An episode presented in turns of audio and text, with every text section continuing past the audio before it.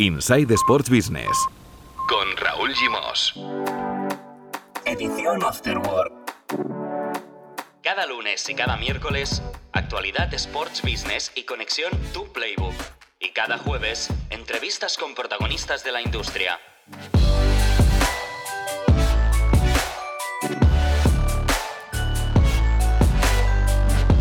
Hola, muy buenas, bienvenidos y bienvenidas a la edición Afterwork de Insight Sports Business, un podcast de Sports and Life. Estrenamos semana con Marcos López y Mar Menchen, el director fundador de Tu Playbook, y tenemos un menú completo, completo. Por ejemplo, la nueva Champions, detalles del nuevo sistema de competición. Le llaman la navaja suiza. También hablaremos de los derechos internacionales de la Serie A, que se han vendido a la baja y del estreno de Space Jam A New Legacy, con LeBron James y Bugs Bunny como protagonistas. Hola Marmenchen, hola Marcos López, muy buenas. Hola, ¿qué tal? ¿Cómo estamos? Hola, ¿qué tal? Muy buenas. Bueno, si os parece, vamos a empezar hablando de la nueva Champions, porque es un tema que nos gusta, que tenemos mucha curiosidad por saber cómo será el nuevo formato de la, de la Super Champions, como aquí le llamamos, para diferenciarlo del proyecto fantasma de momento de la Superliga. Y bueno, de entrada tenemos que decir que hay una fecha clave, que es el 19 de abril, que allí, eh, ese día, se celebrará en, Suiza una nueva reunión del Comité Ejecutivo de la UEFA y no sé si ya se va a aprobar, no lo sé, Menchen, igual es demasiado pronto, pero sí se va a avanzar para darle forma a esta nueva Champions que tiene que entrar en, en vigor a partir del año 2024. No, no creo que haya fumata blanca total, ¿no? El 19 de abril, eh, Menchen. Bueno, debería, teóricamente debería. O sea, el reloj va haciendo tic-tac, tic-tac y, en algún momento alguien deberá dar su brazo a torcer. Y la prensa anglosajona ya directamente señala claramente a los dos equipos españoles, va a Real Madrid y, los, y dos ingleses, United y Liverpool. Por lo tanto, yo creo que ahora ya la presión está sobre ellos para que, para que den su brazo a torcer y firmen por fin el documento y tengamos una Champions tranquila. Bueno, el formato trabajado entre la UEFA y los principales eh, clubes eh, europeos, que además como explicamos, Mark, compartirían, digamos, eh, más que ahora el pastel económico. Eso está claro, ¿no? Eso es, eso es una condición sine qua non, eso es innegociable. Bueno, pues el formato básicamente eh, me baso en un artículo que escribía nuestro compañero Xavi García Luque en La Vanguardia hace unos días. Eh, él titulaba el artículo La navaja suiza de la UEFA y explica que el nuevo sistema de competición que quiere aplicar la UEFA para la Super Champions a partir de 2024 se inspira en un método clásico de los torneos de ajedrez. ¿Qué significa esto? Pues el, plan de la Super Champions es que haya un único grupo de 36 equipos, dejamos los 8 grupos de 4 equipos, pasamos de 32 a 36, un único grupo y que no jueguen todos contra todos, porque entonces nos quedaría una liguilla inviable de 70 jornadas. Eh, jugarían los equipos, los 36 equipos, 10 jornadas en esta primera fase. Se dividirían estos 36 equipos en, cuatro bloques de 9 equipos según el nivel de los equipos. Entonces jugarías eh, dos veces contra los equipos de tu mismo nivel, tres contra los de los otros bloques y así quedarían una liguilla de 10 eh, jornadas que sería una liguilla asimétrica, no jugarían todos contra todos. Y ahí yo creo que va a estar un poco la, el punto más polémico de esta nueva Champions, que, bueno, eh, habrá, supongo, polémica en función de, eh, con quién te toque jugar esa primera liguilla de 10 partidos. De ahí van a pasar los 8 primeros a los octavos de final, los 16 restantes, es decir, del 9 al 24 eh, van a jugar una ronda preliminar de octavos, como si fueran los 16 avos de final, y los 8 que ganen van a clasificarse también para octavos de final. Total, que al final el campeón va a necesitar 17 partidos para, para ganar la Champions, a diferencia de los 13 de ahora. En la primera fase van a totalizarse 180 partidos por los 96 de ahora y por lo tanto va a haber más partidos, que eso significa que va a haber pues más eh, recaudaciones y más eh, reparto de, dinero, que esa es la clave de, todo. Bueno, a mí este sistema asimétrico no me acaba de gustar, pero entiendo que mm, es, es seguramente la única manera que hay para ampliar la Champions y que pueda encajar también con las competiciones nacionales. No sé cómo lo veis vosotros. Bueno, en el fondo es eh, eh, ¿cómo, se podría definir a nivel? Es, un tratado de, diplomacia y un ejercicio de, de, economía, porque lo que está intentando es económicamente ganar más dinero a los clubes, les pilla en una época malísima con la pandemia y sobre todo como hemos venido insistiendo, a los grandes clubes y es un tratado de, diplomacia porque intenta contentar a los grandes e intenta contentar a los pequeños en un formato híbrido, un formato que no se corresponde, que es tan innovador y tan rupturista que no se corresponde con lo que era la esencia de, esta competición, que era Liga de Campeones, que ya se perdió eh, a lo largo del tiempo a partir de la temporada 91-92 cuando se asume ya este formato. Y creo va a generar mucha polémica, eh, especialmente porque eh, va a generar divisiones deportivas. Aunque se establezca, según el coeficiente deportivo de la propia UEFA, la sensación es que este complejo tratado de diplomacia y complejo ejercicio económico va a generar muchos problemas entre los grandes clubs porque no es ni lo que ellos querían, o, se acercaba Mark a lo que ellos querían, una liga cerrada con control absoluto de todos los ingresos, con un fondo de inversión aportando una fortuna de dinero, y tampoco es lo que es ahora mismo la actual Liga de Campeones.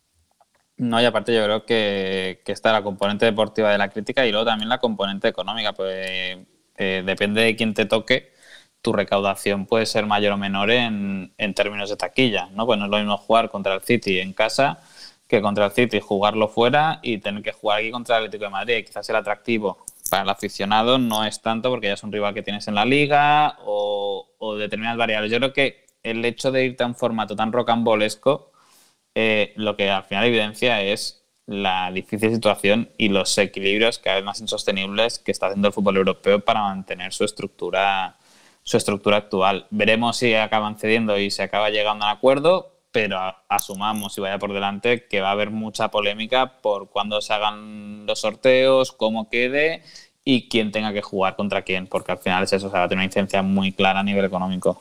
Claro, aquí dos cosas. Entiendo que si un año eh, en esta liguilla de 10 asimétrica te toca jugar en el, primer bloque, pues estarán mm, Barça, Madrid, Bayern, Juventus, Manchester City, Atlético de Madrid. Bueno, esto irá por coeficiente. Habrá algunos que, que bailen de un año para otro, ¿no? Pero si un año te toca jugar contra la Juventus, al siguiente, eh, no sé, te toca jugar contra la Juventus en casa, al siguiente, si te toca la Juventus, te tocará jugar fuera de casa, ¿no? Imagino que habrá un algoritmo, un criterio, un sistema complejo, informático, que permita este tipo de variables, ¿no? Eso, eso por un lado. Debería, pero, pero claro, es que es lo que no es lo que no sabemos yo creo que es que es lo que va a ser imposible pactar a día, a día de hoy, porque ya, ya están costando solo por el tema de cómo se gestiona el dinero, si ya tienes que entrar en la parte de la variable deportiva, las hipótesis de si juego contra este, no contra el otro, ya no quiero, ya me enfado, ya, ya tal, yo creo que al final es una solución para un ciclo, pero que dentro de cuatro años vamos a estar en este podcast eh, hablando sobre la nueva reforma de la Champions, porque no ha dado los resultados esperados, porque los clubes no están conformes con que se les da y quieren más. Claro. Luego, también, eh, para romper una lanza a favor de los cambios, también es verdad que cuando nos plantean un cambio de este tipo, siempre como que somos reacios, ¿eh? Yo el primero. Yo no lo veo nada claro, pero luego como que nos acostumbramos, ¿no? Y seguramente pasó también en el, en el 91-92, como comentaba Marcos, cuando la UEFA decidió que no solo los campeones de liga jugarían la máxima competición continental. Aquello fue, un, fue una revolución, fue un cambio de mentalidad. Y, los románticos, digamos, o los más inmovilistas dijeron, no, pero ¿cómo puede ser que no solo se premie al campeón de, eh, de liga, sino también a, a los clubes que quedan segundo o tercero en la liga. Pues ahora ya lo vemos de una manera natural, ¿no? Pues no, no puede pasarnos un poco eso también, que nos acostumbremos. Pero, fíjate que el problema no lo estamos diciendo para el aficionado, ¿eh? para el aficionado es espectacular. Yo creo que el problema va a ser interno entre los clubes. Eso es. De por qué me ha tocado a mí contra este, por qué yo no he jugado en casa contra este que era fuerte y me iba a dar más taquilla. O sea, yo le veo más en la complejidad de. Por eso, por eso digo, Marc, que un año no te tocará contra el que tú querías en casa pero al, establecerán un sistema que no será un sorteo puro, sino que será un poco dirigido. Bueno, hace dos años que no te toca el Liverpool en casa, pues toca que te toque. ¿Me, explico?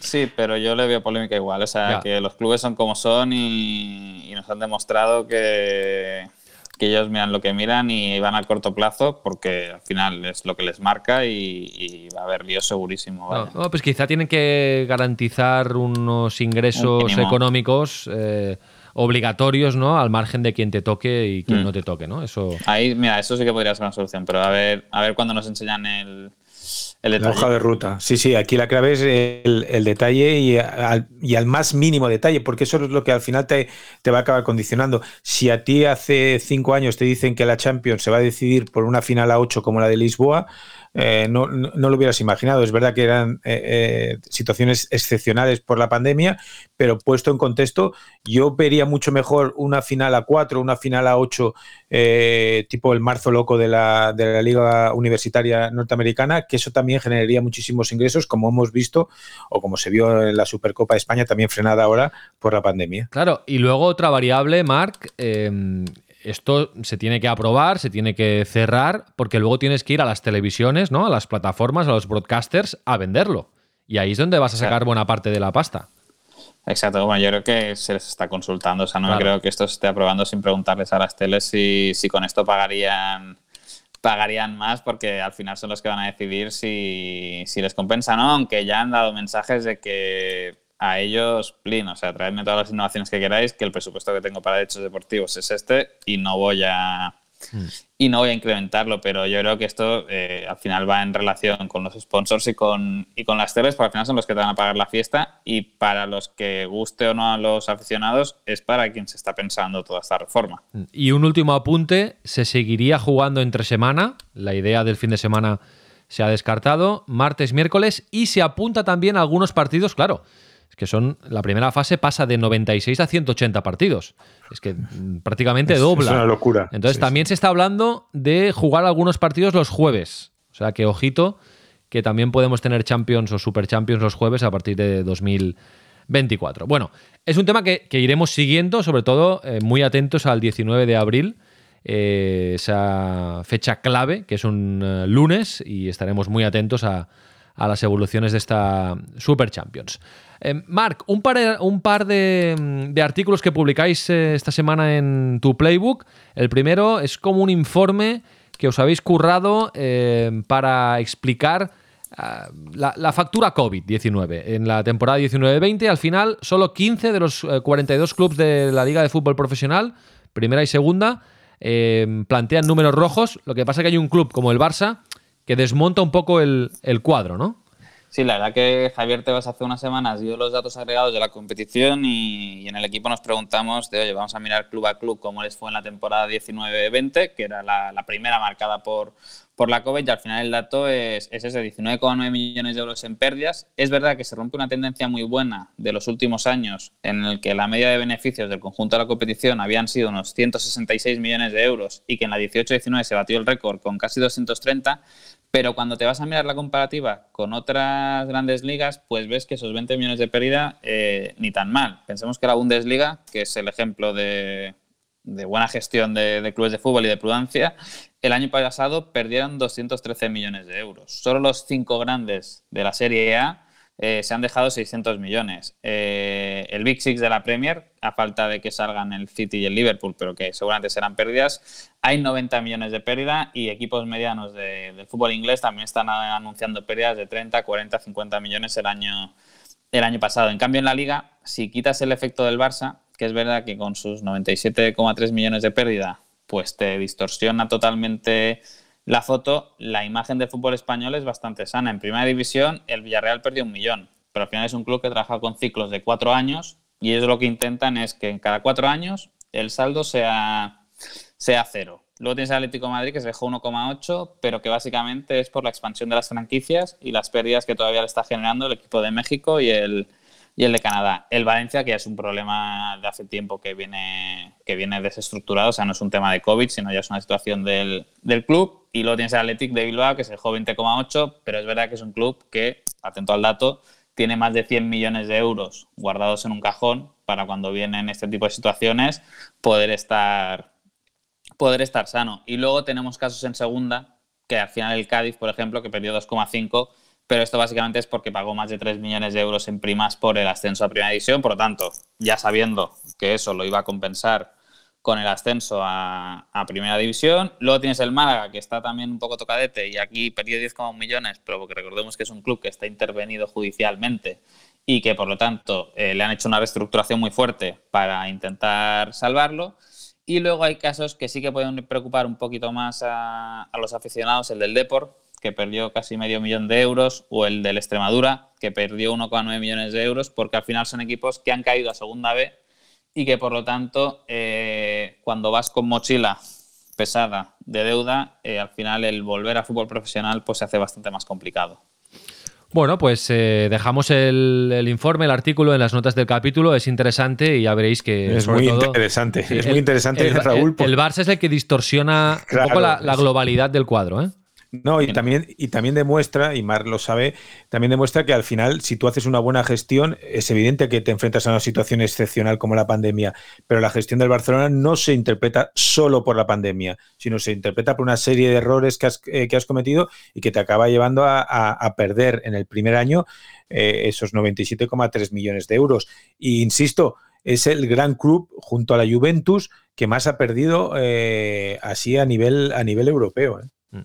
Sí, sí, no, no. Y, vendrán, ¿eh? Que Liverpool, a mí me está preocupando que no esté sacando los números, porque era bastante puntual y tenemos que ver también el City lo que, lo que acaba enseñando, pero ves que el Barça se ha llevado la palma de lejos, dejando al margen los italianos de Milan e Inter, que aquello es un, es un páramo, es un solar y es un drama, pero al final te refleja que hay cierta prudencia en la gestión, excepto en el Barça en los últimos años.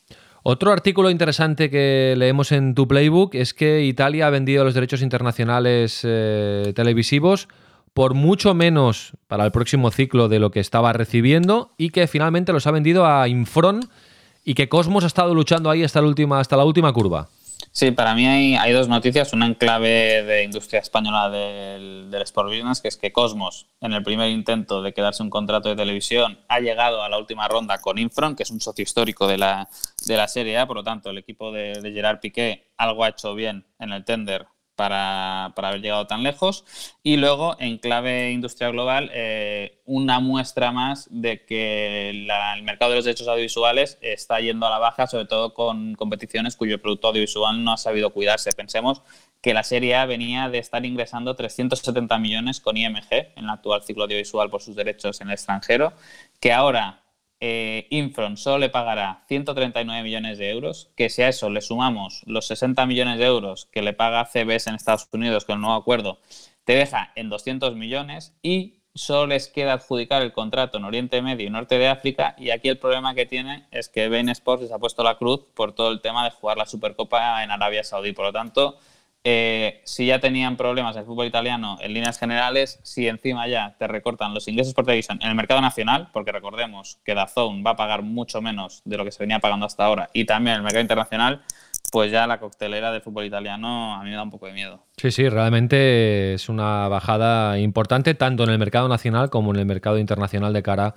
al próximo ciclo. Mm, insistimos, veremos si se replica en, en la liga. Esto lo sabremos antes de acabar el año porque eh, tiene que salir ¿no? La, subasta de los derechos del próximo ciclo antes de acabar este año 2021, ¿no, Marc?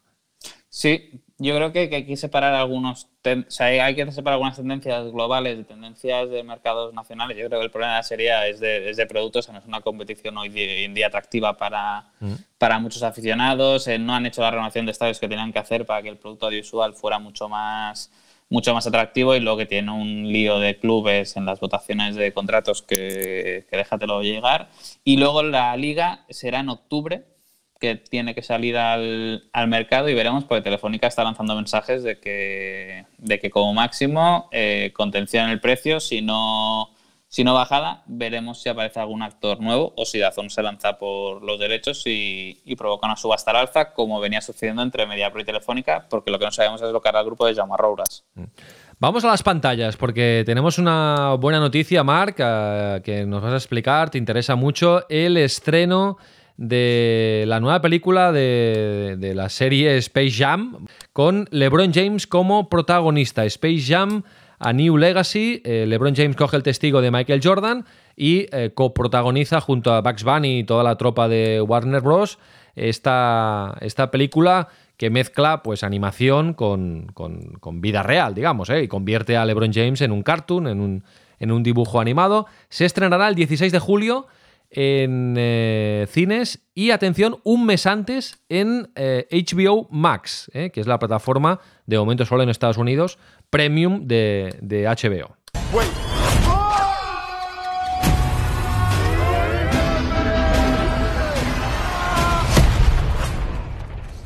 What is this? Ah! I'm a cartoon? What's up, Doc?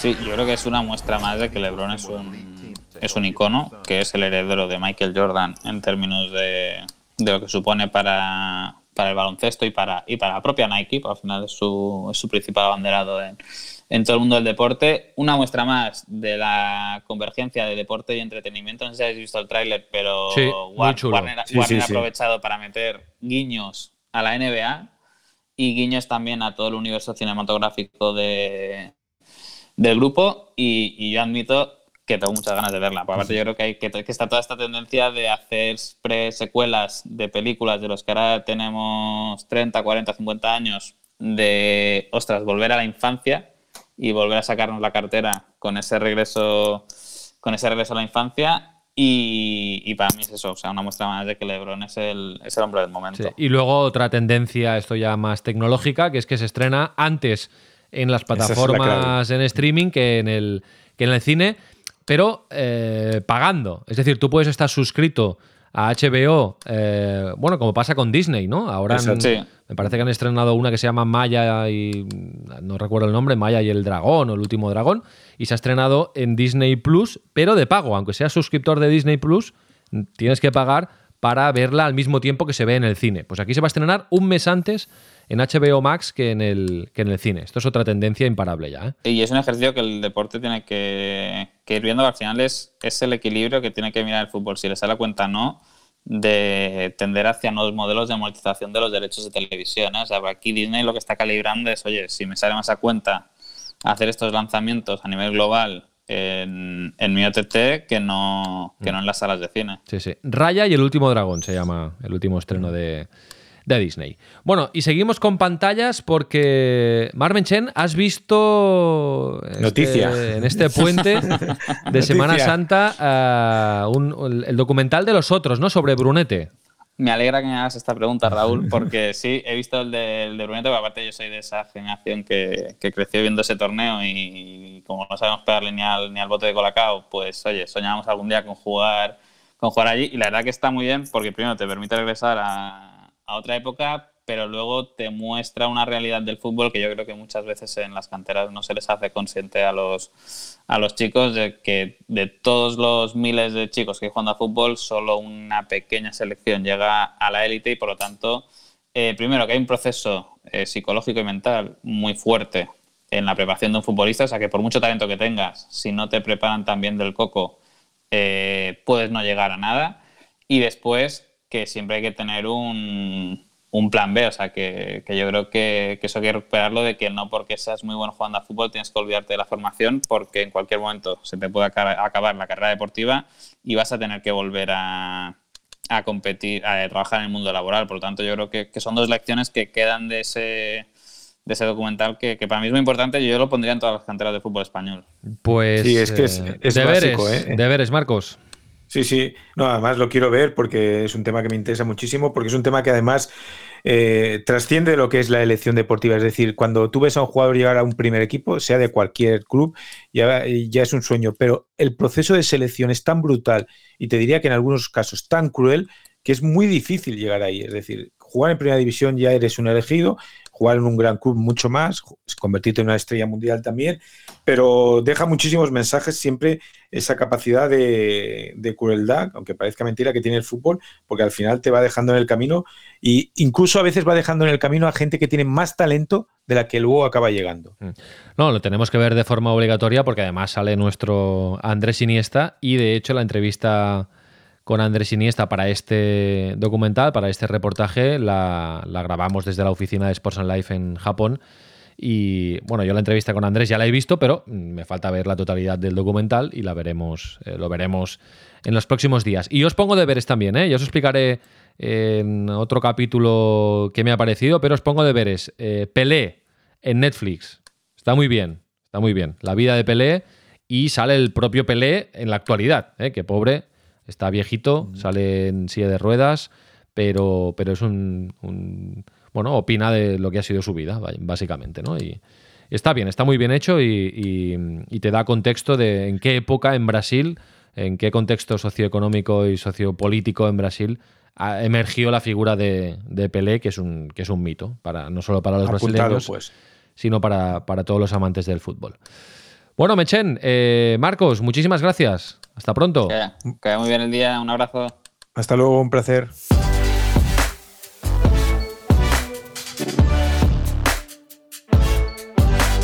Inside Sports Business. Edición Afterword. Un podcast de Sports and Life.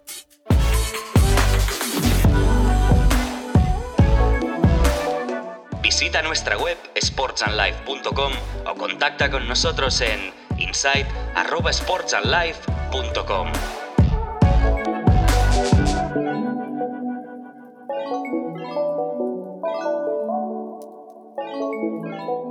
Nice to be in orbit.